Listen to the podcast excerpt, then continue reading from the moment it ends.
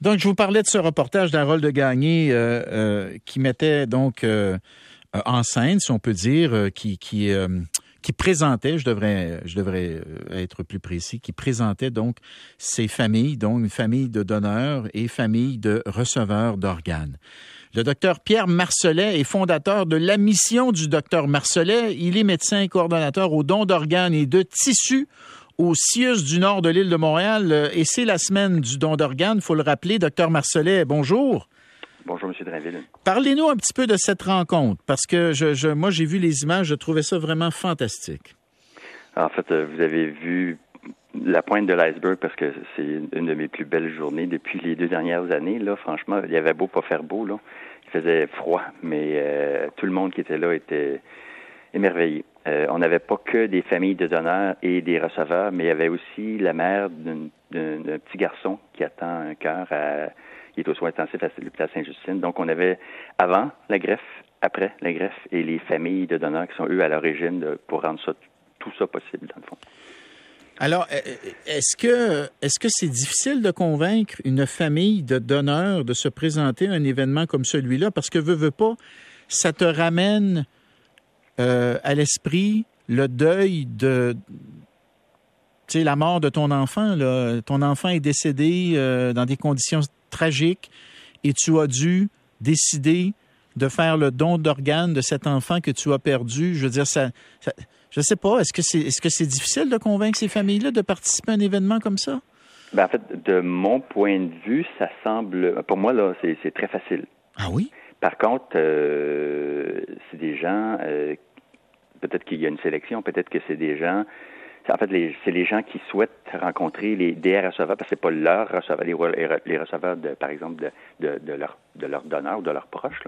C'est des gens comme ça, c'est non spécifique, autrement dit, c'est des receveurs et des donneurs, qui n'ont pas de lien direct entre l'un et l'autre, c'est mhm. indirect. Mhm. Mais à chaque fois, les familles de donneurs, eux, sont émerveillés. Pour eux, c'est une récompense de rencontrer, de voir le résultat, parce qu'on s'imagine que les personnes qui ont été transplantées, c'est des gens malades vous savez, en fait, même euh, je connais des, des, athlètes qui ont été greffés et puis qui sont plus fonctionnels que bien des gens qui n'ont jamais été malades.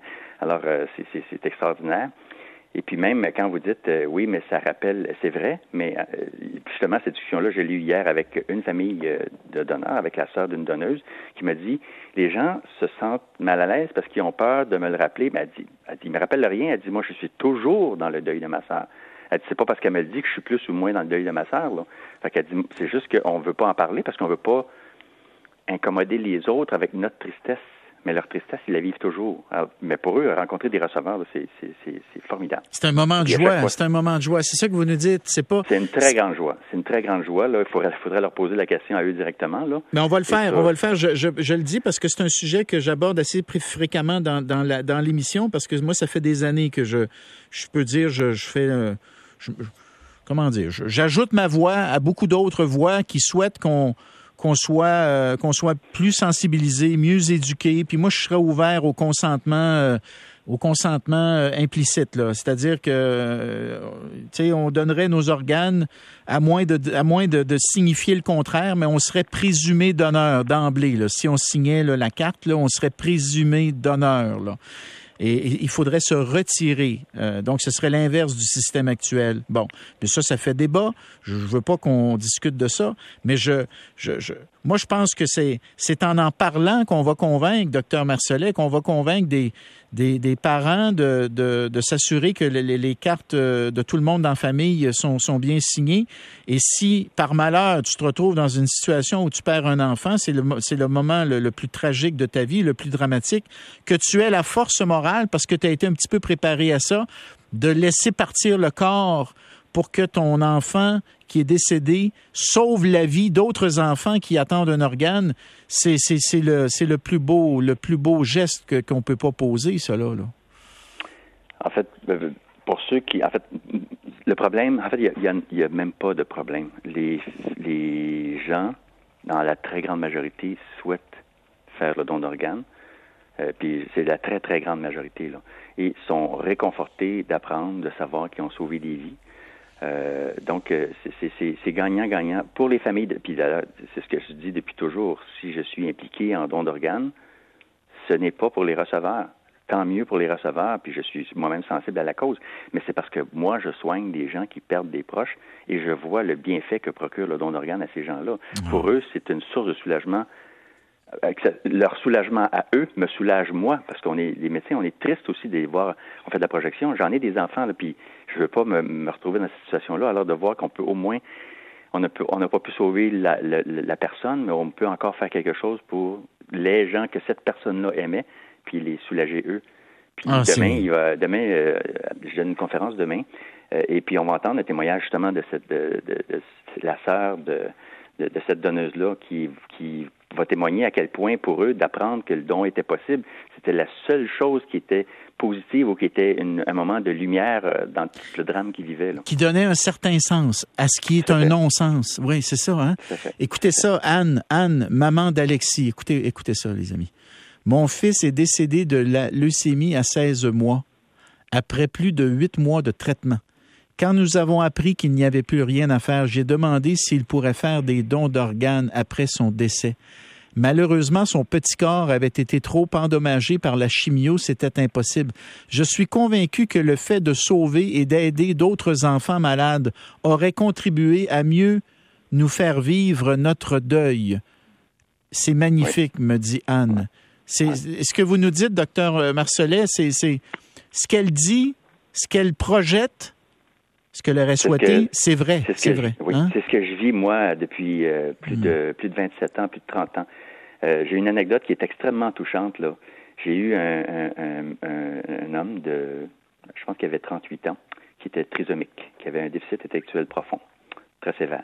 Et quand j'ai parlé aux parents euh, au téléphone, les parents étaient, étaient, dans, étaient rendus passés 70 ans, il avait 75 ans.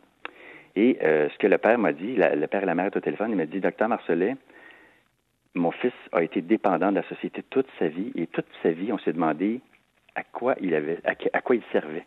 Puis aujourd'hui, vous venez de donner un sens à sa vie, parce que son fils a sauvé plusieurs vies. Alors, si eux, on, se demandait, est-ce que son fils n'a pas été qu'un utilisateur des services, bien, quelque part, son fils a sauvé plusieurs vies, puis non.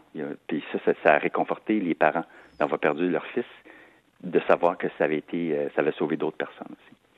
Oui, il y a quelqu'un qui m'écrit penser pour euh, Tommy Richard McGregor qui est décédé euh, il n'y a pas longtemps et qui était un grand, grand, grand, euh, qui avait reçu un organe ou des organes là et qui souffrait de la fibrose kystique, si je me rappelle bien, Tommy. Et je l'ai connu, Tommy. On, avait, on avait euh, fait la promotion ensemble du don d'organes et il est malheureusement décédé. Alors oui, j'ai une petite pensée pour Tommy, effectivement. Sentez-vous, docteur Marcelet, alors ça fait combien d'années que vous travaillez dans le domaine du don d'organes? Ça fait plusieurs années? Hein? oui, parce que euh, ça dépend à partir de où on, compte les années. Mais moi, je suis, mettons, en ce qu'on appelle dans notre jargon euh, universitaire, patron à l'hôpital du Sacré-Cœur depuis 95, donc ça fait 27 ans. Mais euh, j'avais été exposé, vous vous souvenez, Victor Davis, le nageur qui avait été champion, euh, champion du monde à, la brasse, Victor Davis, est décédé en 89, donneur d'organes. Et moi, j'étais en stage euh, aux soins intensifs où étaient les receveurs dans le lit 1 des, du cœur de Victor Davis, dans le lit 2 des poumons de Victor Davis, et tous les journaux voulaient savoir qui avait reçu les organes de l'athlète. Et donc, moi, c'était ma première exposition, c'était en 89. Fait que là, ça fait, ça fait plus que ça fait plus que ça. Là, on est rendu, ça fait 33 ans. Wow. Et, sentez-vous qu'on s'en va dans la bonne direction comme société? Sentez-vous que le don d'organes est de plus en plus accepté? Parce qu'on entend souvent ces histoires de... Euh, c'est dur de laisser, de laisser partir le corps. C'est très, très dur, docteur Marcelet, de laisser partir le corps. Même si on avait convenu que oui, il y aurait don d'organes, dans certains cas, ça n'arrive pas parce que les familles sont sont tout simples. Puis je les blâme pas, là. Je les blâme pas. Je ne sais pas comment je réagirais, moi, dans une situation comme celle-là. Je ne sais pas. Mais des fois, c'est difficile de laisser partir le corps pour que le, prélèvement des organes puisse se faire. Ouais. Mais euh, avec toute l'expérience que j'ai vécue, tous les dossiers, tous les comités que j'ai connus depuis euh, plus de 20 ans, plus de 27 ans, moi, je peux vous dire que le problème n'est pas là. Ce n'est pas là le problème les gens, oui, il y a des gens qui sont. La, situation émotionnelle, elle est très difficile. Puis, vous savez, le, pourquoi une famille va renverser une décision? Moi, de mon point de vue, les familles ne renversent jamais une décision. C'est parce que les gens, euh, on prend ça trop euh, facilement, dire, ben là, il avait signé sa carte, puis la, famille veut pas. C'est pas ça qui arrive. C'est pas comme ça que ça arrive. À chaque fois qu'une personne avait signé sa carte ou le registre et que la famille avait renversé la décision, moi, j'ai pris la peine de demander pour vérifier c'était quoi le problème. Puis à chaque fois, pour les familles, c'est parce que notre processus était trop long. Vous savez, en France, là, euh, les transplanteurs sont tenus de faire, de procéder en moins de 24 heures. Sinon, ben, euh, on va offrir les organes à un autre. Si les chirurgiens, tout le système n'est pas prêt pour le faire, on offre les organes à quelqu'un d'autre. Fait que ceux qui, sont capables de se mobiliser en moins de 24 heures, ben, ils auront les organes. Ici au Québec, ça prend en moyenne plus de 55 heures. Alors les familles se découragent. Ça, c'est à partir du moment où le processus est débuté. Mais si le processus prend du temps même à débuter, exemple, s'il y a une surcharge de travail, puis avant que toute la machine commence, ça prend un 24, parce que ça, ça arrive aussi, ça prend 24-48 heures de plus. les familles, avant même de commencer, se découragent, puis un des exemples, c'est un, homme qui m'appelle, me dit, puis finalement, il avait, consenti aux organes de son frère, puis il dit, puis finalement, comment ça a été? Il m'appelle le lendemain, puis je dis, écoutez, le prélèvement n'aura pas lieu avant demain, c'est-à-dire 48 heures. Mais là, il dit, écoutez, docteur, il dit, moi, quand mon frère avait signé sa carte, là, c'était pas ça le deal, là. Il dit, c'était pas dans 48, 72 heures. Il dit, moi, ma mère, à 72 ans, elle pleure depuis que c'est arrivé. Puis elle dit, là, mon frère avoir su ça, il n'aurait pas été d'accord. Fait que, voyez-vous que de leur point de vue, c'est pas, ils n'ont pas renversé ou sont pas insensibles. Je comprends. Ils vivent, eux, un drame. Il faut travailler donc sur le processus. Mais dans le cas que vous nous donnez comme exemple, la, mère veut voir le corps, c'est ça, hein?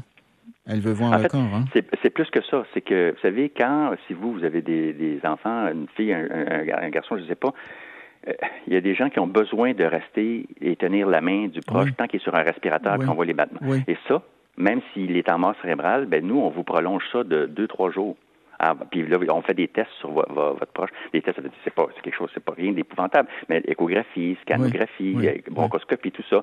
Et, puis vous vivez ça. Puis là, vous dormez pas, puis vous êtes fatigué, puis on avait vu un, beau témoignage aussi d'une mère d'un jeune homme qui, qui, qui, qui, était complètement désemparé, puis le fait qu'on soit là pour s'occuper d'elle, comme il faut, c'est ce qui va faire la différence entre est-ce qu'elle va être capable de passer au travers cette épreuve-là ou elle va abandonner parce que vous ne pourrez pas commencer votre deuil tant que c'est pas fini.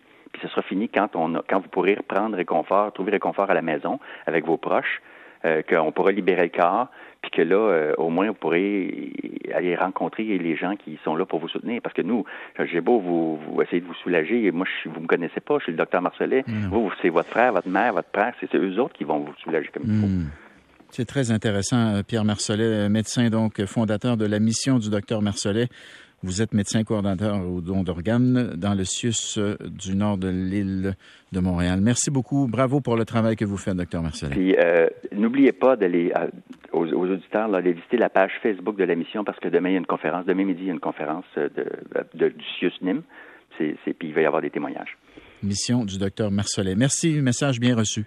Merci à vous. Au revoir. Après la pause, les Vikings et cette exposition qui leur est euh, consacrée.